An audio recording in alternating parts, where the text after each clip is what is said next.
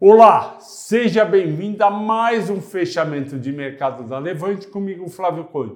Hoje é segunda-feira e o programa é dedicado ao Reiner, que foi o primeiro a comentar. E o Bovespa abriu negativo e fechou mais ainda no negativo, a menos 1,16 aos 116.953 pontos e na direção dos 115 mil pontos de suporte que o Henrique comentou na segunda-feira passada e o volume ficou em 29 bilhões. Quais foram os motivos? O mercado já acordou com notícias negativas. Aumento do número de casos de Covid na China, levando o país a prorrogar o lockdown em várias regiões e causando receio correto, a meu ver, dos investidores que o crescimento econômico na China, principalmente no segundo trimestre, vai ser mais fraco que esperado. Com isso, o petróleo caía 4%, minério de ferro 4,5%, e para piorar a situação, diretores do Fed fizeram um discurso ao longo do dia defendendo que os aumentos sejam de 0,5%, não mais 0,25%, e em várias reuniões. Além disso, o Fed decidiu que vai recomprar, na verdade, vai vender 25 bilhões de dólares por mês para investidores, para as famílias, pessoas, bancos, e com isso vai enxugar a liquidez da economia. Dito isso, o Nasdaq caiu 2,2%, com as ações das Big Techs caindo entre 2% e 3% hoje. Já o Dow Jones, que tem empresas mais tradicionais, bancos, seguradoras, farmacêuticos, caiu 1,2%. E por que, que também caiu o Dow Jones se ele tem empresa mais conservadora?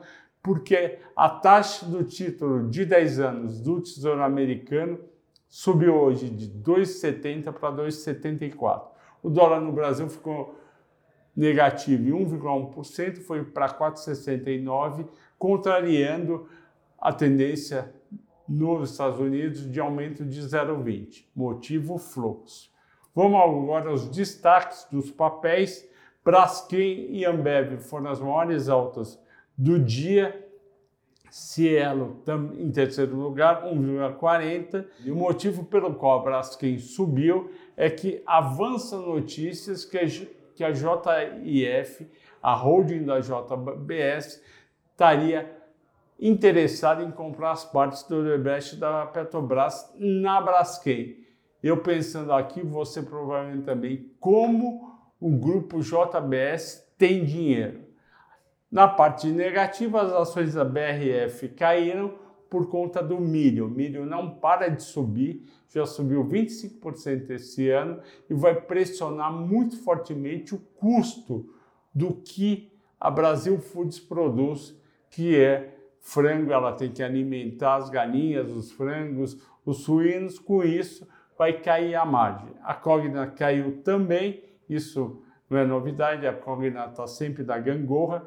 E a VEG, que é uma ação que todo mundo gosta, a gente também, mas tem um preço razoavelmente elevado, caiu 4,6%, porque suas ações foram rebaixadas hoje. E por último, o destaque da Levante, que era a Ambev, todo mundo querendo saber por que, que a Ambev está subindo, porque amanhã ela vai fazer um Investor Day e contar perspectiva para o ano que, que o mercado acha que vai ser um pouquinho melhor do que esperado. Eu não estou muito animado, porque eu acho que o consumo de cerveja na margem vai cair por conta da menor renda das pessoas e o custo vai subir. Portanto, eu não compro essa ideia de Ambev, mas vamos esperar o que eles têm para falar. E lembrando que a Ambev está em torno de 15 reais já faz um ano. Ok, pessoal? Obrigado pela, pelo fechamento de hoje. Boa noite, bons negócios amanhã.